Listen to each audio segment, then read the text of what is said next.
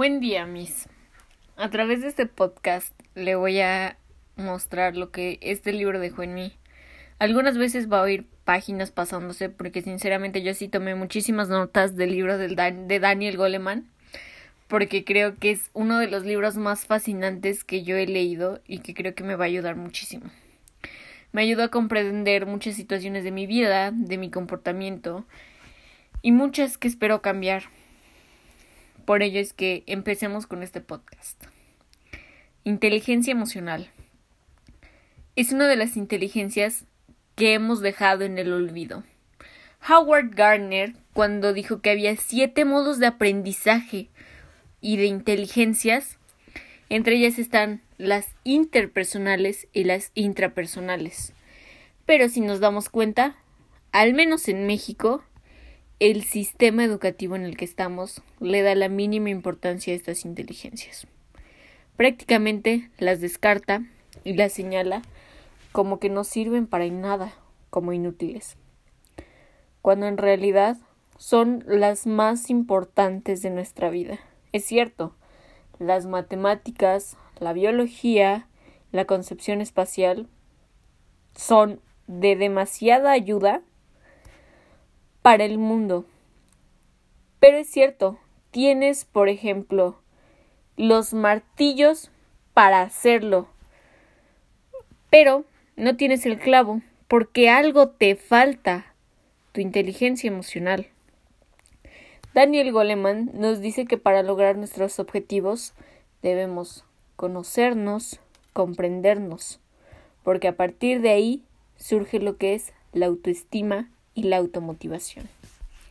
Y muchos dicen, no, ¿cómo va a ser? Pues es que es obviamente que de ahí va a surgir esas ganas de salir adelante, pero muchas veces lamentablemente no lo comprendemos.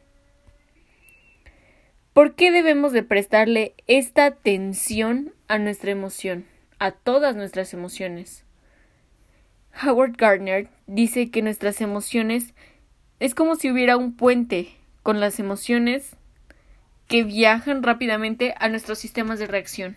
Estos dos estos puentes pueden tener una dirección que pueden partir del el neocórtex, el cerebro, que te da una respuesta mejor y más pensada, o del sistema límbico, que esta va a tener una reacción instantánea, porque está conectada a esos sistemas que nos llevan a actuar porque las emociones son impulsos y llamadas a la acción para hacer algo. Además, hemos evolucionado en muchos sentidos, en la postura, en el tamaño cerebral, etc. Pero las emociones son de las cosas más primitivas que tenemos. ¿Por qué?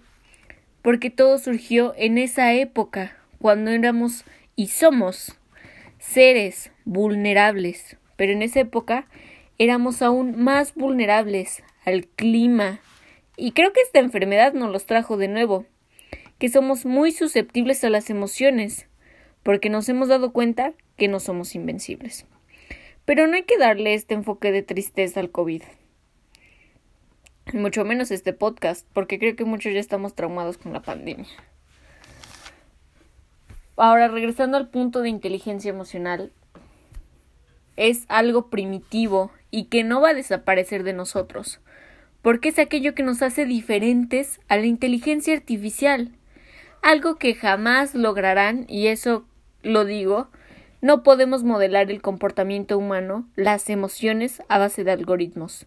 Es cierto, puedes medir cómo reacciona, cómo gesticula, tal vez puedes configurar un robot para que gesticule de la misma manera que una persona, pero no vas a poder que se haga autónomamente porque no va a ser empático, no va a tener ese desarrollo milenario de las emociones.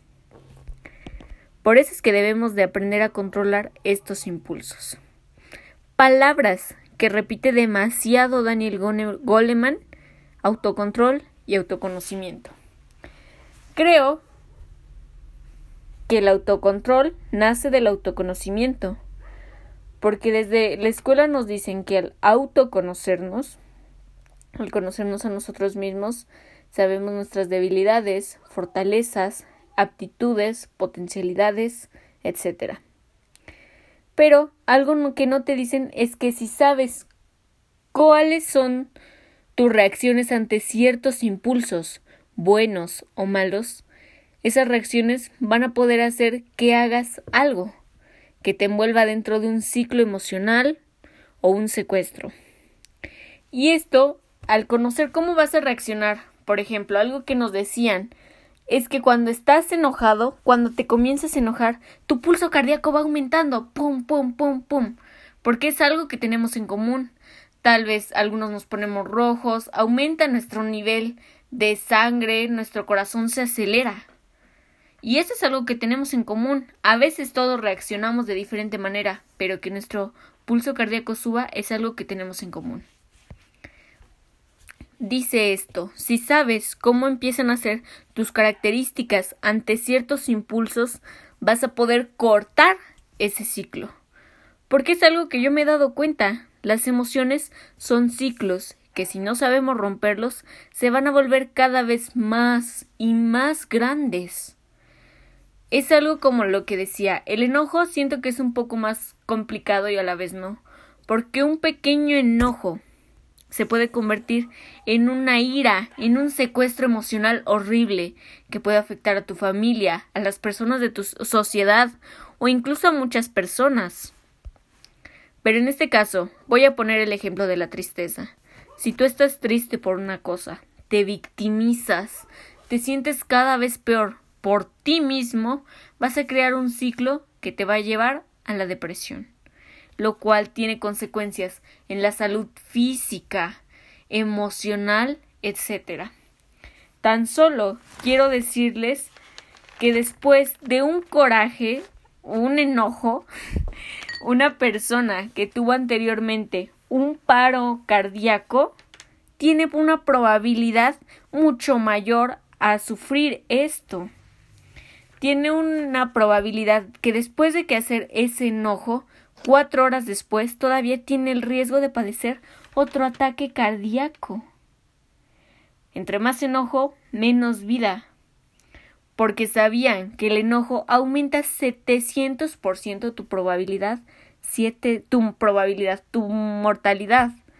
Entre más enojo, te aumenta tu probabilidad de morir siete veces. La negatividad daña el corazón, ya que libera hormonas estresantes en el torrente sanguíneo.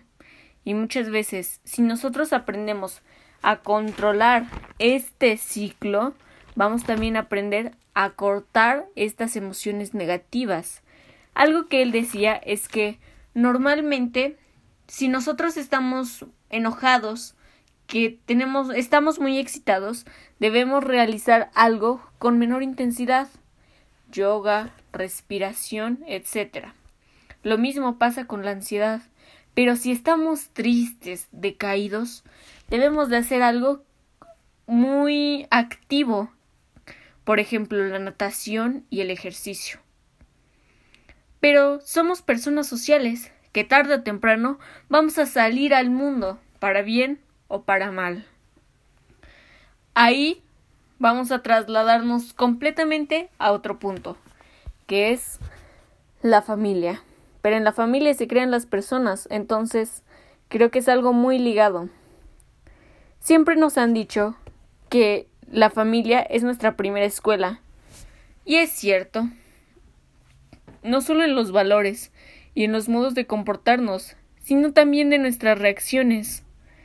Y esto es algo muy peculiar en la casa es el primer lugar donde se desarrolla la empatía, donde nos enseñan a sincronizar y a sintonizar nuestras emociones.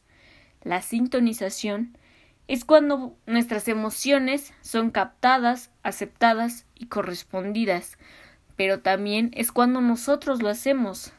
Y dice Daniel Goleman que nuestras primeras relaciones con nuestros padres van a ser aquello que nos define en el futuro, o la mayor parte, porque después van a llegar esas relaciones compensatorias, amigos y la sociedad, porque son algo que está fuera de nuestro núcleo familiar, pero que va a modelar cómo somos con la gente. Creo fielmente que cualquier persona que sea padre, y el otro día en mi equipo de administración lo estaba comentando, a todos los que quieren ser padres deben de leer el libro de Daniel Goleman. Por ejemplo, muchos dicen, debes de educar a tu hijo que lea, que siempre esté leyendo. Creo que, y es comprobado, que el IQ es algo heredado. Pero la IE, como yo lo abrevié, inteligencia emocional, es algo que se aprende y se desarrolla. Y esto a veces tiene un mayor impacto que el IQ. Por ejemplo, un niño bien sintonizado es aquel que tiene una buena relación padre-hijo. Porque esa relación padre-hijo es lo que le genera expectativas. Por ejemplo, si un padre y un hijo tienen una relación violenta, esa va a ser su concepción del mundo, que el mundo a veces no lo va a escuchar y es cierto, muchos tenemos que pasar por esto, porque creo que todos hemos sentido a veces este momento donde no nos sentimos sintonizados por la sociedad. Pero creo que en el hogar, si nos hacen sentir de una manera, podemos ser mejores personas. Daniel Goleman dice que la educación de una mujer y de un hombre es muy diferente porque las mujeres usualmente se les habla más de las emociones y se les trata con menor tabú de ellas que a los hombres. Cuando dijo esto yo sinceramente no me sentí identificada, pero pero está bien, continuemos. Cuando un padre no sintoniza con su hijo, el hijo tiene una respuesta de malestar ante la exagerada o despreocupada reacción parental. La sintonía parental crea un hijo inexpresivo o alexitímico. Un alexitímico es aquel que no puede identificar ni expresar o incluso ni siquiera saber sus emociones porque carece de autoconocimiento, lo cual le crea una desconexión con el mundo. Y esto, créanme, es de las cosas más dañinas que le puede hacer un padre a su hijo, porque vivimos en una sociedad donde las conexiones son muy importantes. En el libro de Daniel Goleman decía que si desde nosotros, desde pequeños, nos enseñan a ser empáticos, y de hecho es una de las habilidades que aprendemos con la relación con nuestras madres desde que estamos en nuestra primera infancia, que somos bebés, es cómo vamos a reaccionar con el mundo. Por ejemplo, una madre depresiva se lo transmite a su hijo y los convierte en niños pasivos. Pero si se le enseña a un niño a ser empático, aunque no vaya a ser el líder de alguna organización multimillonaria, es lo que muchas veces te va a definir en la escuela o te va a etiquetar con popular e impopular, porque muchas veces las personas populares son aquellas que saben comprender los deseos de otras personas, captar sus necesidades, pero también cómo se sienten. Pueden hacerlos sentir mejor. En el caso, regresando a lo parental, la orfandad emocional, cuando no te crían con eso, no hay padres o tienes una sintonía con tus hijos, es lo que crea una desconexión emocional, una incompetencia social a un niño. Se vuelve también disémico, que no comprende los mensajes no verbales, no reconoce el espacio personal, se vuelve inexpresivo y lo convierte en un niño frustrado. Y muchas veces es lo que nosotros conocemos y mal juzgamos como un niño raro. Pero también la importancia de la empatía es que a partir de ella nos compadecemos de otras personas, las queremos ayudar cuando hacemos que el dolor de otro sea nuestro dolor. Promueve que cuidemos de otros, que queramos mejorar la empatía. A partir de la empatía es la raíz de la moral y el fundamento de la comunicación. Por ejemplo, aquel niño que es violentado, que ha sufrido de pederastía o de maltratos, no surge o no desarrolla esta empatía porque cree que el dolor es algo común. Y es cierto, el dolor es algo común y la filosofía dice que no podemos evitar el dolor, que todo lo contrario, debemos de abrazarlo.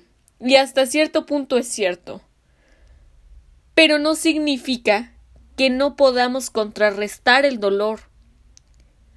El dolor es algo común, pero no es algo obligatorio. Creo que muchos pueden ser esa excepción a la regla, porque así como se les enseña que pueden ayudar a otros, también pueden disminuir su dolor. Pero ese es un punto que más adelante trataré, que son las relaciones compensatorias.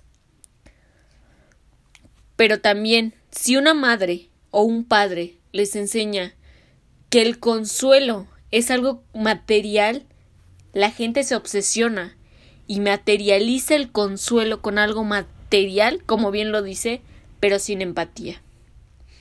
Es algo como lo que pasa con los sociópatas o los psicópatas. Piensan que la gente no tiene sentimientos, ya que no sabe reconocerlos, porque desde la primera infancia no estuvo sujeto a ello, pudo tener una orfandad emocional.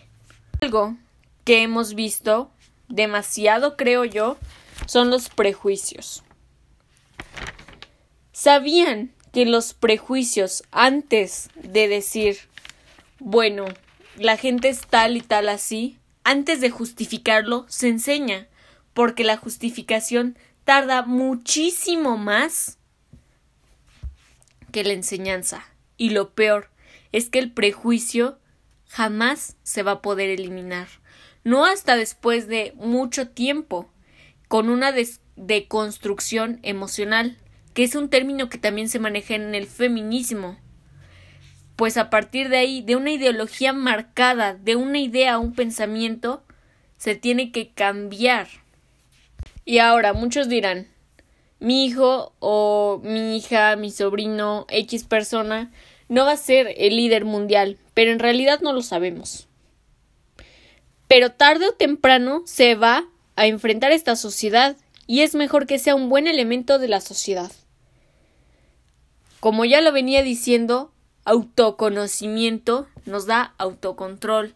De ahí genera empatía, las emociones, sabemos cómo reaccionar.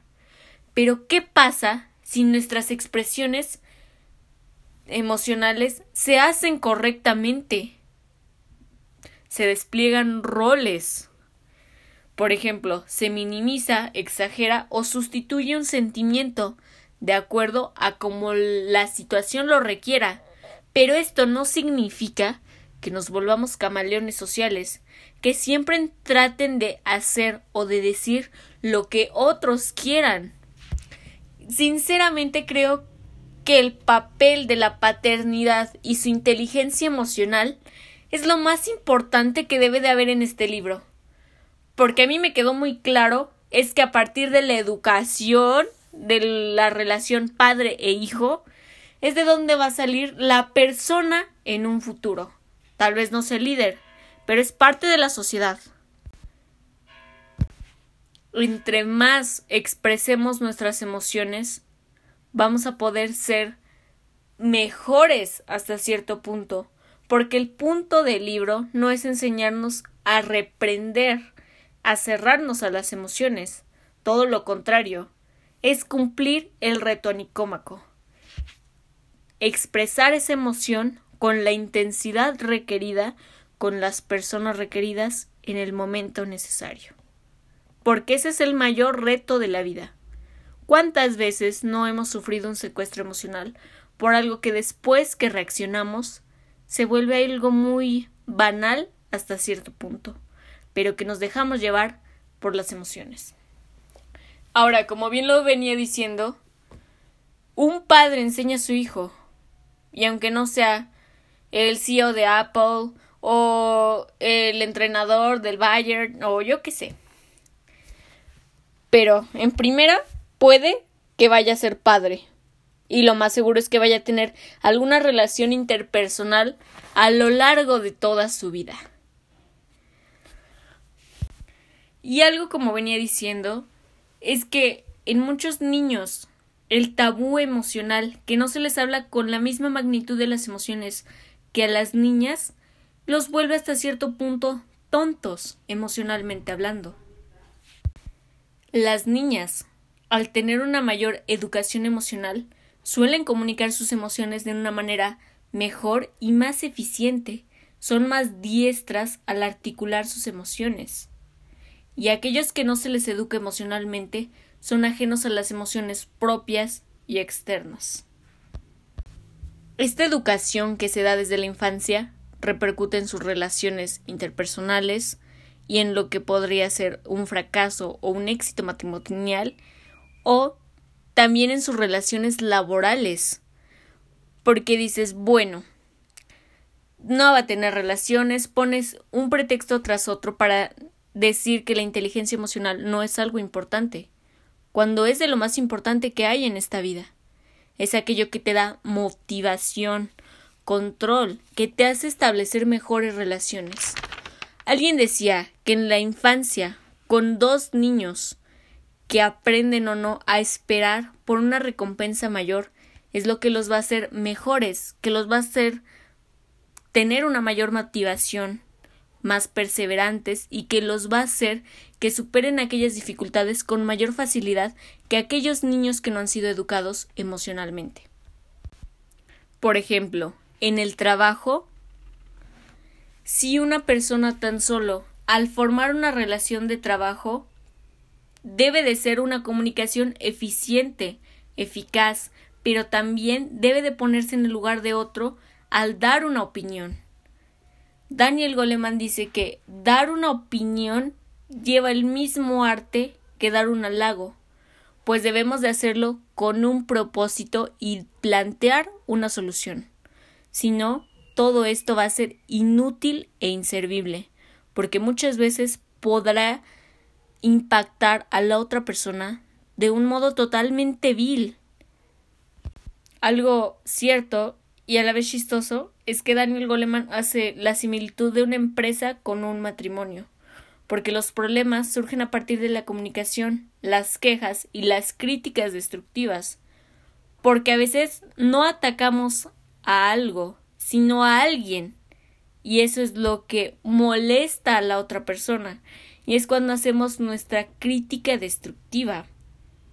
He ahí el arte de la inteligencia emocional que no solo debe ser con una persona, con tu pareja, sino con todas las personas que te rodean. Y lo más sorprendente, o al menos lo que a mí más me sorprendió, es que todas estas habilidades se aprenden en la infancia. Escuchar y hablar de un modo no defensivo. Saber escuchar es la clave en la inteligencia emocional porque es aquello que nos va a llevar a buenas o malas relaciones interpersonales. Peter Drucker dice que en este siglo vamos a eliminar lo que son las cadenas de trabajo por los equipos de trabajo, porque ahora vamos a hacer equipos donde se sumen las potencialidades, las habilidades para restar aquellas debilidades que nos hacen mejores más fuertes o todo lo contrario, menos débiles.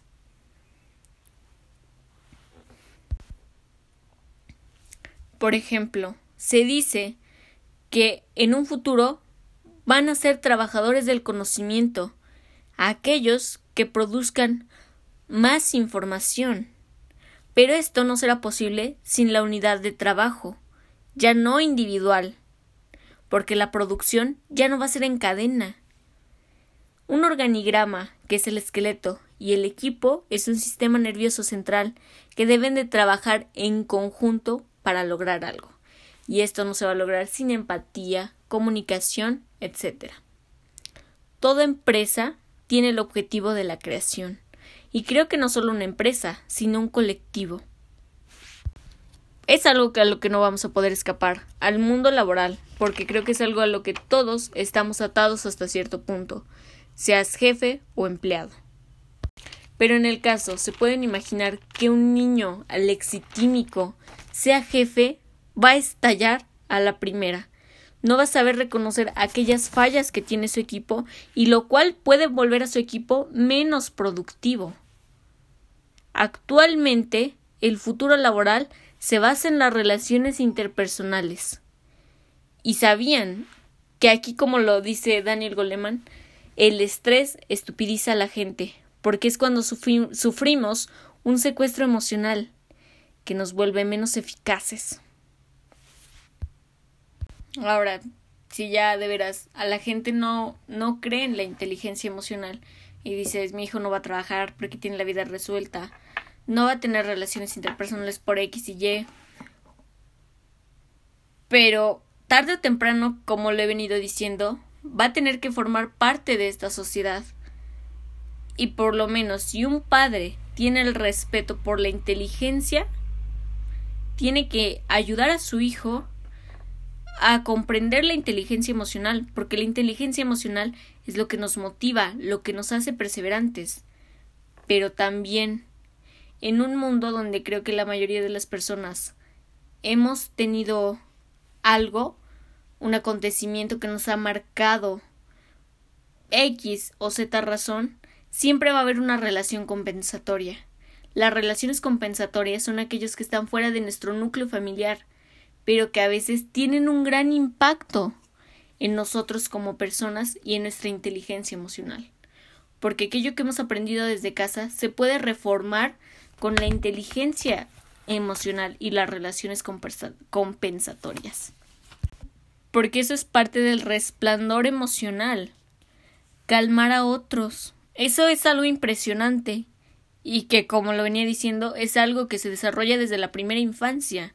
Y creo que eso es lo más impactante, emocionante y que toda persona que es, fue o es padre o quiere serlo debe de considerarlo. Calmar a otros es de las habilidades más impresionantes que hay en este mundo. Dar atención, ser positivo, distraer y preguntar son aquellos elementos clave que pueden volver a un niño alexitímico hasta cierto punto porque en la infancia es la edad donde somos más moldeables, donde así como se puede moldear nuestro comportamiento con otros de manera buena o mala, también lo podemos reformar con nuestras relaciones compensatorias. Interesarse por otros y dejar que nos cuenten su historia es de las habilidades que debe de tener un psicólogo y creo que también vivimos en una época donde hasta cierto punto lo necesitamos, pero también es de las épocas donde le hemos quitado hasta cierto punto el tabú de que un psicólogo es algo malo, porque aunque sea hasta cierto punto una relación pagada, pero es una relación compensatoria que nos ayuda a expresarnos, a emitir aquello que sentimos y hasta cierto punto a deconstruir la ideología que teníamos. Ahora si nos queremos enfocar a otro punto de la importancia que tienen las emociones en nuestra vida diaria, más allá de la relación con otras personas, pero que nos afecte a unos mismos, simple y sencillamente en la salud. Porque no sabemos si tal como lo dice la religión budista vamos a renacer en otro cuerpo, vamos a ser diferentes, etcétera. Al menos en esta vida vamos a tener que convivir en este cuerpo. Robert Tader, en 1974, dice que el sistema inmunológico es capaz de aprender.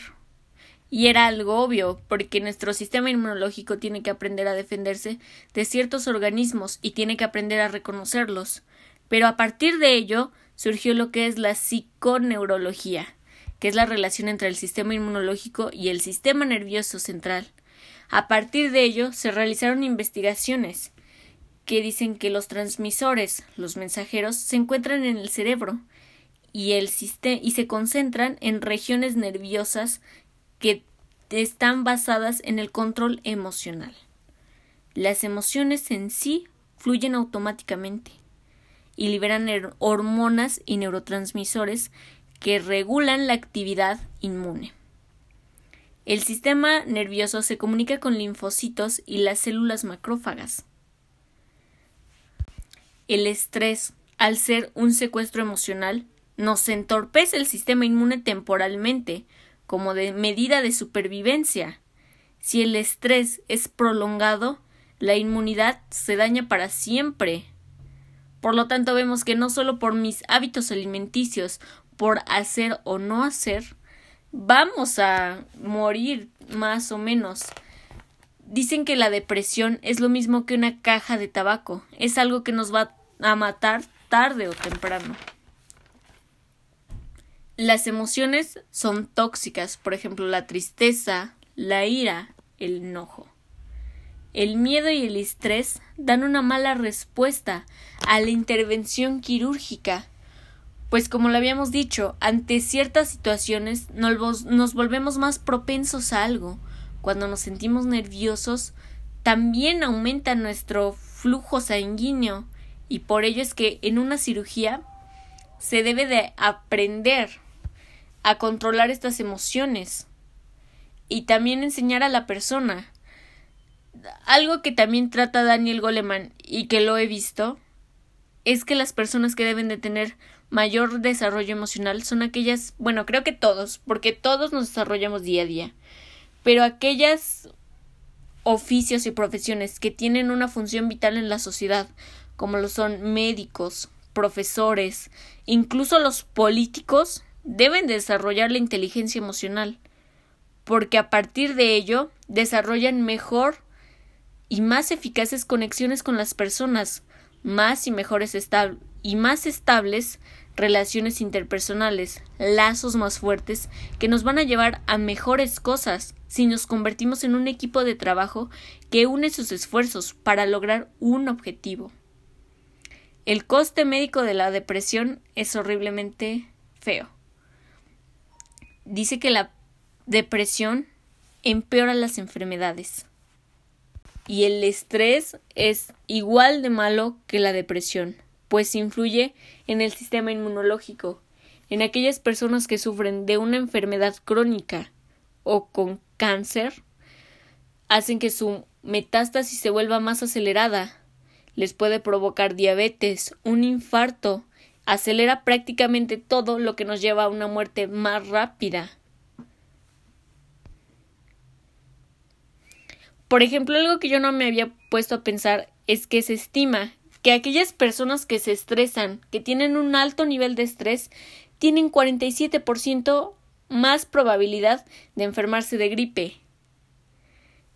Y eso creo que en esta época es de las peores cosas que podemos hacer porque la gripe, la tos, la mucosidad es uno de los síntomas del COVID y si lo tenemos y estamos estresados, creo que esos síntomas nos van a causar más estrés.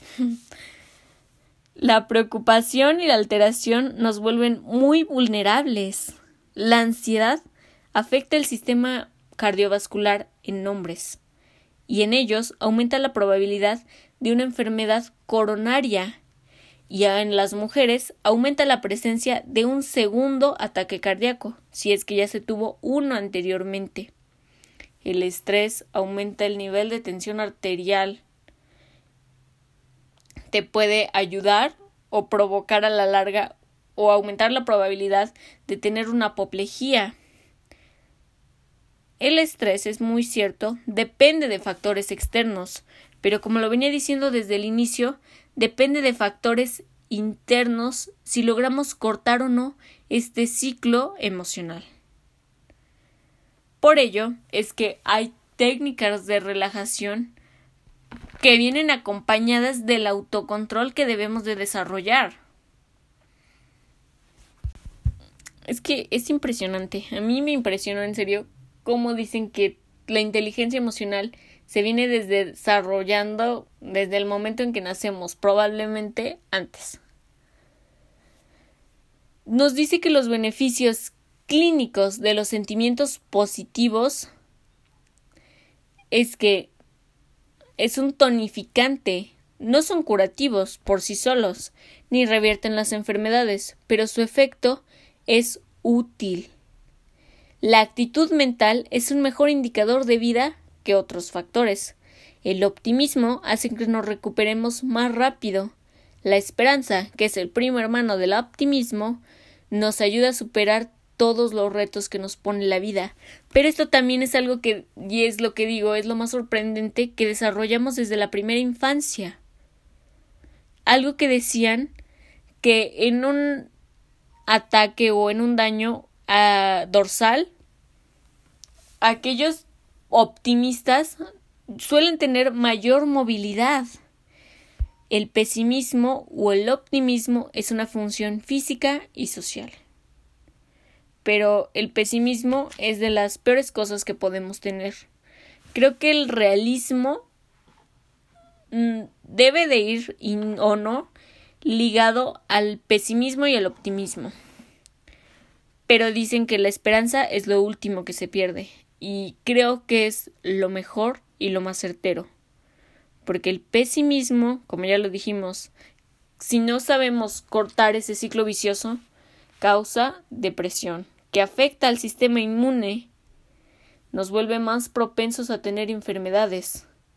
El estrés emocional triplica la mortalidad. Por ello, y es ahí cuando retomamos a las relaciones compensatorias porque contar con personas de confianza nos protege del impacto de la vida, reduce el nivel de estrés. Es por ello ahí la importancia, vuelvo ahí a la educación. Si un niño o una persona adulta puede ayudar a una persona que tuvo un trauma o algo, puede mejorar incluso su nivel, su calidad de vida, incluso aumentar su esperanza en la mortalidad. Pero de lo contrario, ¿se imaginan? O al menos que en un salón haya una persona que tiene ese problema, va a tener una relación negativa, que se va a afectar a él mismo, pero que también va a tener esta incapacidad de formar una conexión con otras personas. Las relaciones más importantes son aquellas con quienes convivimos constantemente y son aquellas que tienen mayor impacto en la salud. Y voy a regresar otra vez porque creo que, en serio, este libro lo que me hizo darme cuenta hasta cierto punto es de la importancia de la familia en la crianza de un niño. Porque de ahí, de una familia X o Z, va a salir el próximo político, maestro, alumno, doctor, enfermero, maestro, repostero y todos ellos van a ir a la vida, a un mundo social donde es imposible no tener una relación de trabajo, de amistad, etc. Y voy a cerrar con esto porque empecé con la familia y cierro con la familia. La familia y las relaciones compensatorias van ligadas porque así como una familia puede criar a un niño alexitímico o con problemas para captar las emociones. También otra familia puede crear a aquel niño que va a ser la relación compensatoria del alexitímico. He ahí la importancia de la relación. Ahora sí no podemos negar que la inteligencia emocional es buena o no. Y creo que la inteligencia emocional es aquello que nos hace incluso mejores personas. Einstein se supone que es de las personas más inteligentes que ha habido en este mundo. Pero si calificamos a Einstein por su inteligencia emocional, podemos decir que fue uno de los mayores tontos de la historia. ¿Por qué? Daniel Goleman dice que, que, que ahora carecemos de madurez, porque cuando no somos maduros es cuando no desarrollamos esa habilidad de lograr solucionar nuestros problemas. No tenemos autocontrol ni autoconocimiento. Muchas personas que conocieron a Einstein decían que él no tenía autocontrol, era una persona pasional. Y es cierto, las pasiones son aquellos que nos guían a, a decisiones que nos van a marcar toda nuestra vida pero debemos de conocernos y otra vez eso se desarrolla en el ámbito familiar cuando tienes una sintonización. Pero Einstein en primera tuvo engañó a su esposa muchísimas veces, se casó con su prima lejana, dejó a sus hijos por muchísimo tiempo y ya los vio hasta el último momento de su vida. Entonces, él pudo tener un IQ muy alto, pudo tener autoconocimiento de sus potencialidades, pero no sabía relacionarse con el mundo exterior. De ahí la importancia de la inteligencia emocional. Y ahora, regresando a la familia, Como lo decía, la vida familiar es la primera escuela de aprendizaje emocional, el cual nos enseña duras lecciones, donde aprendemos en nuestros sentimientos, la respuesta, la interpretación y su expresión. La interacción padre-hijo es lo que también va a marcar la relación que tenemos en un futuro con nuestros amigos. La relación esposo-esposa. Y es otra vez un ciclo, porque aquello que te marca de niño es aquello que vas a hacer toda tu vida. Y otra vez puede ser una relación compensatoria, puede ser un jefe, o puede ser padre, o aún así puede ser esposo o esposa porque las parejas más maduras son aquellas que pueden ayudar a sintonizar las emociones de sus hijos. Si no, hay tipos de crianza que es algo que afecta a un hijo. O ignorar los sentimientos, o no saben responder a las emociones, o les menosprecian. Y esto es lo que causa que las, los niños y las niñas sean de cierta manera los padres son guías emocionales que buscan la razón, pero que también deben de ayudarnos a la enseñanza de resolver problemas. Deben tener inteligencia emocional, diferenciar sentimientos y su magnitud. La empatía se desarrolla en la infancia y requiere atención paterna. Y una vez más, hay la importancia de la paternidad. Creo que Sí, somos exactamente como lo decía, el reflejo de nuestros padres. Porque los padres son los guías. Las habilidades emocionales aprendidas con los padres se practican y se establecen con los amigos y con las relaciones a futuro que van a moldear nuestro comportamiento. Pero también hay relaciones compensatorias que van a poder ayudarnos a cambiar o no estos comportamientos. Aquellos padres inteligentemente emocionales transmiten a sus hijos todas estas enseñanzas que los pudieron ayudar a sobresalir. Y creo que siempre nos han inculcado hasta cierto punto el capitalismo que el éxito es aquello que ganas. Pero creo que el éxito es aquello que dejamos en otras personas. Y si un padre es inteligentemente emocional, va a heredarle y va a enseñarle a su hijo a tener mayor autocontrol y autoconocimiento, empatía y sintonización, menos altibajos emocionales, menos estrés, y que a la larga es mejor a su salud física, lo va a volver más sociable, con menos problemas de conducta, más atentos a la escuela, si es que a los padres tanto les interesan las calificaciones, he ahí, los va a volver más atentos, perseverantes, con una mejor rendición escolar. O sea, los padres son quienes van a definir al futuro. Pero siempre va a haber la opción de la deconstrucción, de reformar nuestro comportamiento, porque nada es absoluto. Más importante, los va a volver empáticos, porque sin empatía se crea la violencia, y que un niño con una conducta violenta solo muestra el trato que le dan. Y así es muchas veces como vamos a hacer. Pero siempre tenemos la oportunidad de cambiar. Pero eso se realiza con las relaciones compensatorias. Pero esas relaciones compensatorias son las que muchas veces nacieron de padres con mayor inteligencia emocional o de relaciones compensatorias. En fin, es un ciclo de relaciones que creo que no vamos a poder romper. Yo, sinceramente, creo que la inteligencia emocional radica en la familia. Es la primera escuela donde vamos a estar, de donde vamos a sacar todo, de si somos perseverantes o no. Por eso es que debemos impartir a la infancia las lecciones fundamentales. Y algo que decían y que me pareció muy interesante es que cada vez les prestamos menos atención a las relaciones porque ahora a los niños se les presta la tecnología muy a una edad muy temprana, lo que les impide aprender. Les ya no les genera curiosidad. Cada día debemos de evolucionar con la tecnología, pero también debemos aprender a medir su uso. De aquí la inteligencia emocional. Ah, creo que podríamos tardar hablando de esta inteligencia emocional, esta inteligencia despreciada, ignorada, que debería de ser considerada la más importante de todas. Porque aunque tengas un IQ de 180, si no eres perseverante, podrás tener esas capacidades, pero no vas a leer el libro adecuado, no vas a poder explotar todo lo que está dentro de ti.